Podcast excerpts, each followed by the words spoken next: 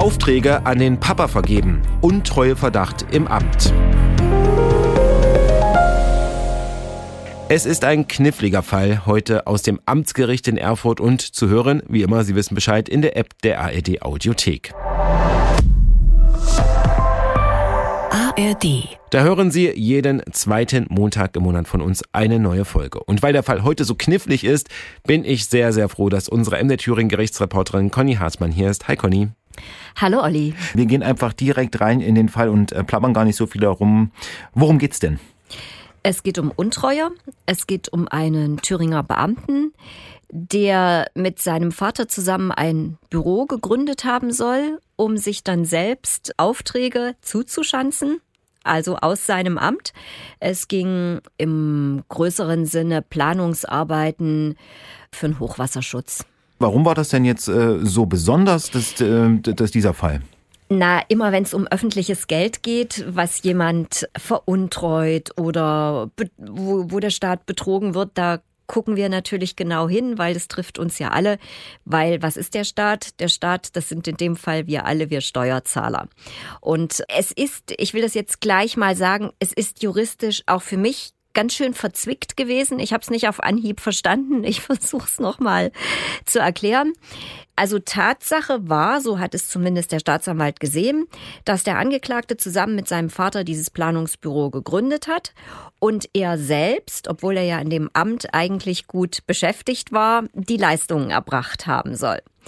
Insgesamt hat dieses Büro Rechnungen in Höhe von 1,7 Millionen gestellt und auch bezahlt bekommen. Der Untreue-Schaden, der angeklagt war, der war dann etwa bei einer halben Million, weil man davon ausging, dass da keine Leistung dahinter stand. Und was ich noch total interessant fand, war, dass der äh, Staatsanwalt halt in der Anklage vorgelesen hat, dass der Sohn das eigentlich hätte überhaupt nicht leisten können, weil er hat einen Acht-Stunden-Tag im Amt. Er hat dann noch eine Stunde Fahrzeit, weil er nicht da wohnt, wo das Amt ist. Und deshalb ist man halt auf diesen Schaden von einer halben Million Euro gekommen. Das Geld ist, will ich auch gleich sagen, ordnungsgemäß versteuert worden. Und man hat also gesagt, dass der Sohn, also der Junior, das während seiner Arbeitszeit dann äh, gemacht hat.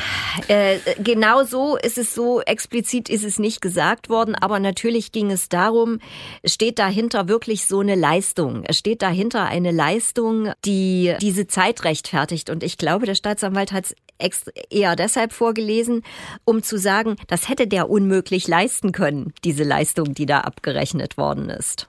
Beide haben sich geäußert und es ging äh, zuerst los, der Sohnemann. Ne? Was genau. hat er gesagt? Also der hat gesagt, ähm, die Anklage stimmt nicht. Das Einzige, was er sich selber vorzuwerfen habe und was man ihm auch vorwerfen kann, ist ein Verstoß gegen die Beamtenregeln. Er hätte das natürlich nicht verschleiern dürfen, dass das das Büro seines Vaters sei und er selber habe seinen Vater auf die Idee gebracht, äh, dieses Büro zu gründen, weil einfach Büros gesucht worden sind, die solche Leistungen erbringen. Und der Vater hat gesagt, mhm. ich habe dieses Büro gegründet, ich habe die Leistungen mit diesem Büro alle erbracht, ich hatte auch einen Mitarbeiter, der das konnte, ich will aber nicht sagen, wer das war. Und also es war von Anfang an, sage ich mal, so ein bisschen konfrontativ die Verteidiger gegen den Staatsanwalt, weil die Grundlage dieser Anklage war, dass es einfach keine Verträge gab zu diesen Leistungen, die da erbracht worden sind. Das hat dann, das ist dann später nochmal ausführlich mit einem Zeugen äh, besprochen worden. Auf jeden Fall war es so, dass man sagen muss, also auch ich habe gedacht, okay, da steht ähm, kein Geschäftsführer auf dem Briefkopf, äh, da ist der Name verschleiert, der Vater will nicht sagen, wer sein Mitarbeiter war, der diese Leistungen erbracht hat. Das klang schon alles, ähm, ich sage jetzt mal, nicht so, wie es üblich ist. Aber ich habe auch gesagt, rechtlich ist es auch ganz kompliziert, weil eine Untreue bedingt ja einen äh, Schaden für die Behörde, für den Staat, für den Steuerzahler. Und welcher Schaden ist da entstanden? Das stand ja die ganze Zeit auch dahinter. Und es ist dann am ersten Tag noch ein Zeuge gehört worden, das hast du ja auch mitgehört. Der hat für mich ganz überzeugend ausgesagt, dass er er hat wohl was übernommen vom Angeklagten, irgendein laufendes Projekt. Da ist ihm das irgendwie aufgefallen, dieses Büro. Dann hat er dort mal angerufen und dann hat sich dort jemand gemeldet Und zwar mit einem Vornamen. Nur mit dem Vornamen? Nur mit dem Vornamen. Und das ist ihm komisch vor. Also äh, das war ihm nicht gleich klar, aber er kannte dieses Büro nicht. Also wir reden jetzt von dem Mitarbeiter des Amtes. Und er hat dann angefangen äh, zu googeln und ist dann drauf gekommen, dass dort der Vater seines Kollegen halt ein Büro hat, der auch noch genau mit Vornamen so heißt, wie er sich am Telefon gemeldet hat. Und das ist natürlich vor Gericht dann auch hinterfragt worden. Und dann hat der angeklagte Vater gesagt, ich melde mich immer mit dem Vornamen. Das ist so üblich. Und ich habe äh, diverse Geschäftsfelder. Er ist auch ein Ingenieur, ein aus, zu DDR-Zeiten ausgebildeter Ingenieur. Und da gab es dann, hast du ja miterlebt, so eine na, so eine richtige Kabelei ähm, zwischen Staatsanwaltschaft und Verteidigung. Die wollten nämlich, der Staatsanwalt wollte nämlich wissen, welche Leistungen da erbracht worden sind. Und da hat der Zeuge gesagt, ja, ganz komplizierte hydraulische Berechnungen. Das kann nicht jeder und das kann man auch nur mit einem Spezialprogramm. Und da stand dann eben dahinter, kann der Vater das überhaupt leisten? Aber er hatte ja dann gesagt, ich habe einen Mitarbeiter, will aber nicht sagen, wer das ist. Mhm. Und was wir vielleicht auch dringend noch sagen müssen, äh, es hat, das Ganze es liegt ja schon ein paar Jahre zurück und als das dann sozusagen ruchbar wurde, gab es eine Hausdurchsuchung bei dem Vater und dort hat man praktisch nichts gefunden. Und das ist ja das Besondere äh, an dieser, ja. an dieser ganzen, an diesem ganzen Umstand. Wir haben hier ja verschiedene Sachen. Also zum einen, dass der Junior nicht gesagt hat, dass sein Vater ähm, diese Firma hat und dass sie sich kennen sozusagen. Ne? Also genau. Also das ist ja das eine. Das hat er nicht offengelegt in, zu, gegenüber seinen Vorgesetzten. Ja, ne, der Staatsanwalt sagt ja sogar, das war sein Büro. Er hat das mitgegründet. Ja. Und dann das zweite ist, das hast du nämlich gerade angesprochen, dass einfach keine dass sozusagen die Leistungen, die da erbracht wurden, die ja teilweise wirklich erbracht wurden, dass da, ich würde mal so sagen, dass da keine Unterlagen genau. dahinter standen. Also da genau. war einfach nichts dahinter, wo man sagen könnte, okay, ähm, hier wurde eine Mauer gebaut, hier wurde was geplant, das gab es einfach alles nicht. Das ist ja so genau. der große Vor, äh, das große Ding. Ne? Also die Arbeiten sind alle durchgeführt worden, aber die Planungsunterlagen dazu, die hat der Zeuge halt nicht gefunden, weder im Dateiformat, also irgendwo im Rechner digital, noch in den Ordnern. Und er hat gesagt, der hat sich die Ordner geholt und war ziemlich überrascht, weil die waren alle leer. Solche Projekte, die haben ja mit Ausschreibungen zu tun und darauf kann, können sich ja verschiedene Firmen bewerben. Und ähm, eine Kleinigkeit ähm, gehört dazu, und zwar, dass auch in diesem Ausschreibeverfahren festgeschrieben ist, wie denn die Akten vorliegen müssen, also digital oder analog. So. Und das war in dem Fall, war es, glaube ich, beides. Aber es war auch egal, weil es wurde nirgendwo was gefunden. Sowohl ja. nicht äh, digital als auch äh, analog. Und da haben alle Zeugen gesagt, das ist super seltsam und super selten. Eigentlich kommt sowas nicht vor, dass da keine ja. Akten da sind. Und bei der Durchsuchung ist ja bei dem äh, im Büro das praktisch an der Adresse des, an der Geschäftsadresse des Vaters war, ist ja auch nichts gefunden worden. Und der hat aber gesagt, das gibt's alles. Ich habe das auch irgendwo noch auf einer Festplatte, aber ich habe das Programm nicht mehr, um das aufzumachen. Also, wo sind diese Verträge und gibt es sie überhaupt? Das ist die große Frage in diesem Verfahren. Aber wir haben schon gehört, es ist verzwickt und wir hören jetzt noch einmal warum.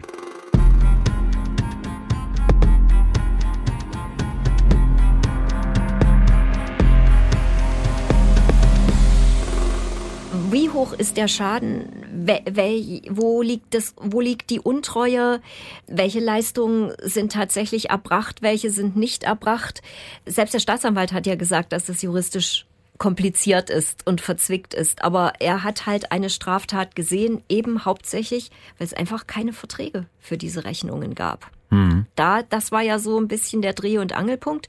Und die Verteidiger haben ja auch immer gesagt, da soll doch das Amt die Verträge vorlegen. Die müssen da irgendwo sein. Und die haben ihre Dateipfade offenbar nicht im Griff oder ihre Kisten oder ihre Akten oder so. Und dann hat natürlich der Staatsanwalt auch gesagt, ja, ihre Mandanten könnten das ja genauso vorlegen. Ja, diese Verträge. Aber im Amt sind sie nicht gefunden worden.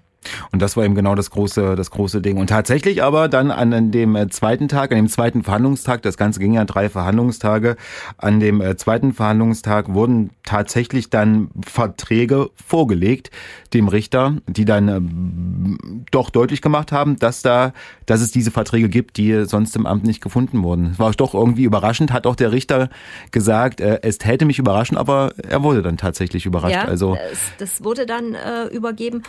Du hast ja dann auch gehört, das waren also keine Fake-Verträge, sondern die waren genauso unterschrieben, wie sie unterschrieben sein mussten, weil das geht im Amt, das ist auch so beschrieben worden. Das geht nach der Höhe, nach dem Umfang, nach dem Volumen des Auftrages. Und äh, es gab, also je mehr, desto höher muss äh, der Beamte sein, der das absegnet sozusagen, der das, äh, der das unterschreiben darf. Und da waren alle Regularien eingehalten. Und der eine Vorwurf, vielleicht das auch nochmal, um einzuordnen, wie das denn äh, vonstatten geht bei so einem äh, Ausschreibungsverfahren, wird ja immer das Angebot genommen, was das günstigste ist ja. am Ende. Ja. Und das war ja eben auch der Vorwurf, weil nur der Junior konnte wissen, was für andere Angebote reingekommen sind und konnte somit dann für das günstigste Angebot durch seinen Vater sorgen. Ne? So habe ich das verstanden. Ja, aber es war wohl Konsens, zumindest hat es niemand bestritten, dass es einfach wenig Leute gab, also wenig Büros gab, die diese Leistungen erbringen konnten. Das war halt so und deswegen hat der Staatsanwalt ja auch gesagt, ähm, so stand es in der Anklage, deswegen haben die ja auch das Büro gegründet, weil die gesehen haben, die Leistung ist gefragt und sie muss erbracht werden. Wie geht dieser Prozess zu Ende? Das ist die spannende Frage. Jetzt in diesem Prozess sprechen Staatsanwaltschaft und Verteidigung über Möglichkeiten. Natürlich wird auch wieder mit Paragraphen um sich geworfen. Stichwort 153a. Ja, was das bedeutet, das hören wir jetzt.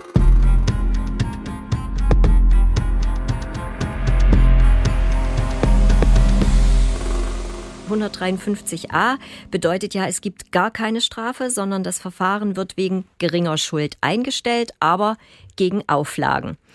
Und da hat der Staatsanwalt ganz klar gesagt, also äh, das gibt's für ihn nur, wenn der Angeklagte freiwillig aus dem Beamtenverhältnis ausscheidet.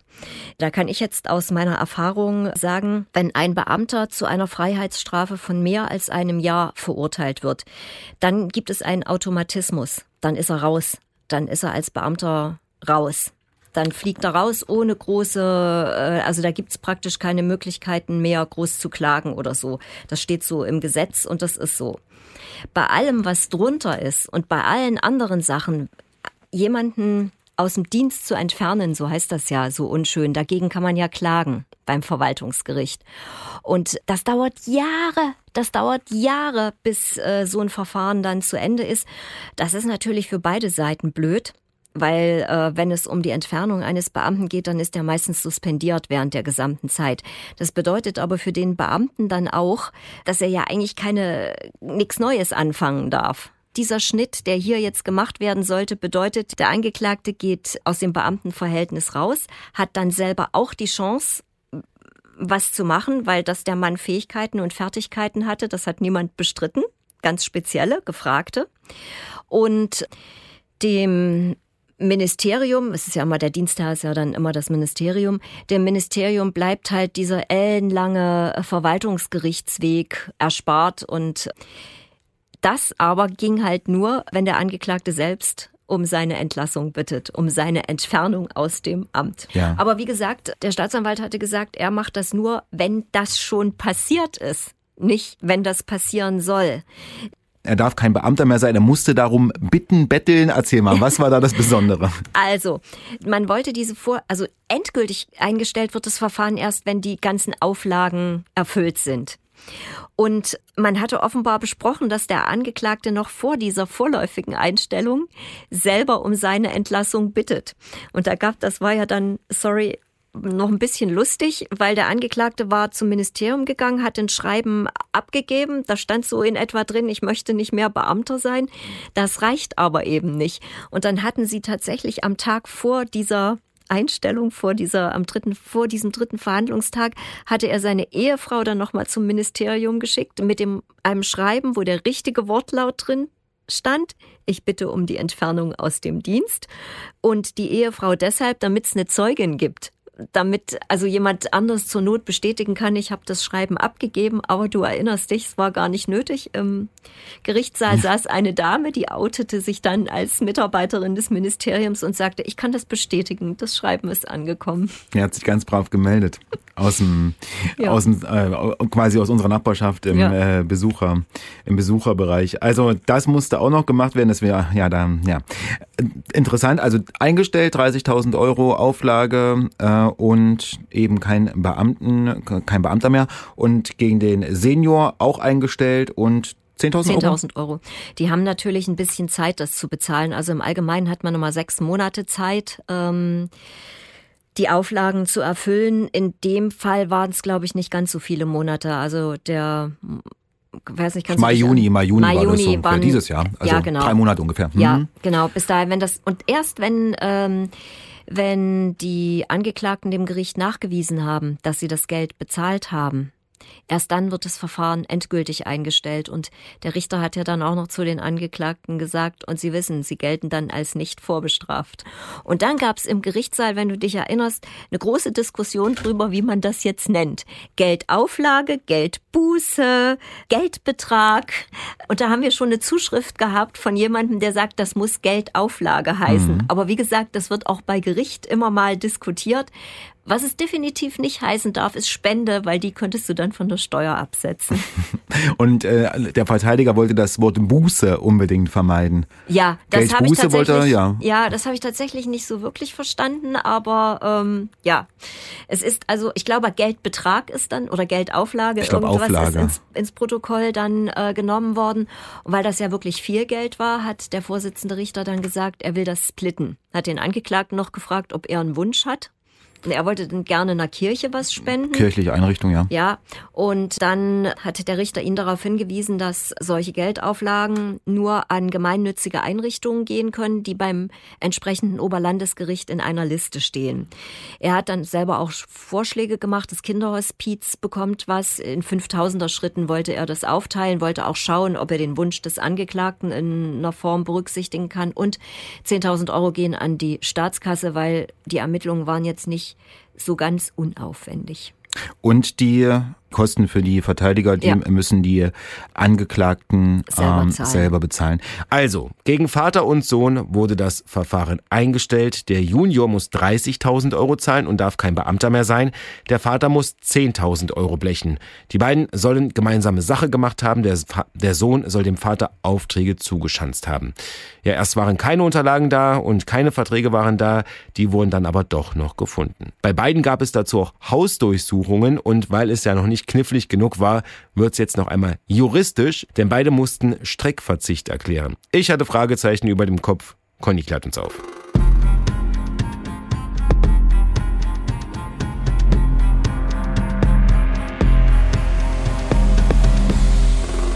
Als ich das das erste Mal gehört habe, musste ich das auch draußen googeln. In dem Fall ist es aber erklärt worden. Durch alle strafprozessualen und, und ermittlungstechnischen Maßnahmen, wie eben zum Beispiel eine Untersuchungshaft, die es ja in dem Fall nicht gab. Aber die Durchsuchung, da hätten ja Schäden entstehen können. Zum Beispiel, dass der Angeklagte den Tag nicht arbeiten kann oder dass sie ihm die Tür eingetreten haben oder er ewig heizen musste, weil die alles gesucht haben, habe ich alles schon erlebt, solche Ansprüche. Und da mussten die drauf verzichten in dem Fall. Das war überhaupt gar keine Frage, dass die, dass die da drauf verzichten man muss schon sagen, das war schon sehr verzwickt, die ganze Situation. Ne? Ja, also, also ich habe es mir auch nochmal erklären lassen müssen auf dem Gang und ähm, das ist auch, das war auch dem Staatsanwalt klar, dass das eine schwierige juristische Materie ist. Aber es war einfach nicht in Ordnung nach, nach der ersten Durchsicht, weil es ist ja jetzt nicht so, dass es der Staatsanwalt aufgedeckt hat, sondern das ist ja im Amt aufgedeckt worden und die haben dann die Strafermittlungsbehörden eingeschaltet und die schauen dann, ist das tatsächlich nur ein Verstoß gegen das Beamtenrecht oder liegt da eine Straftat vor? Und in dem Fall sah man halt eine Straftat, weil man ein, einfach keine Leistung, keinen Vertrag dazu gefunden hat. Und wie das, wie das gelaufen ist, warum man das im Amt nicht gefunden hat, das ist natürlich dann auch noch mal eine ganz große Geschichte und da haben sich sicher ganz ganz viele gewünscht, dass das Gericht das mal aufklärt. Aber da muss ich jetzt mal sagen, dieser Strafprozess, der richtete sich konkret mit konkreten Vorwürfen eben gegen Vater und Sohn. Und ein Strafprozess kann nicht, sage ich jetzt mal, im Nebel stochern und sagen, oh, da müssten wir jetzt noch mal und da, sondern da muss man halt einen konkreten Verdacht haben. Man kann natürlich auch gegen Unbekannt ermitteln. Aber der konkrete Verdacht hätte ja sein müssen, da hat jemand mit Absicht die Verträge beiseite geschafft. Mhm. Aber so konkret nee. lässt sich der Verdacht nicht belegen. Das kam nicht so raus in dieser ja. Verhandlung. Das kam einfach ja. nicht so raus. Ich höre das ja ganz oft äh, bei solchen Entscheidungen. Ja, wann wird denn das dann überhaupt angeklagt? Und es ist doch, das hat eine ganz, ganz große Signalwirkung, eine Präventivwirkung. Wenn sowas mal irgendwo passiert ist, also ich rede jetzt tatsächlich von so Bestechung, Bestechlichkeit, Untreue, also in Ämtern und Behörden, danach, danach gucken alle höchst genau auf alles. Also nicht nur irgendwelche Betroffene, sondern alles. Das macht immer was. Also sage ich mal, es hat auch einen gewissen präventiven Charakter. Ein kniffliger Fall, den wir heute besprochen haben, aus dem Amtsgericht in Erfurt. Wie immer waren wir ja in Thüringen unterwegs. Jeden zweiten Montag im Monat sind wir mit einer neuen Folge am Start. Die hören Sie in der App der ARD Audiothek. Und genau da finden Sie auch andere spannende Podcasts rund um das Thema Krimi, Kriminalfälle. Einfach in der App der ARD Audiothek die Rubrik True Crime anklicken. Und da ist wirklich für jeden Geschmack was dabei. Ich sage vielen Dank und bis zum nächsten Mal.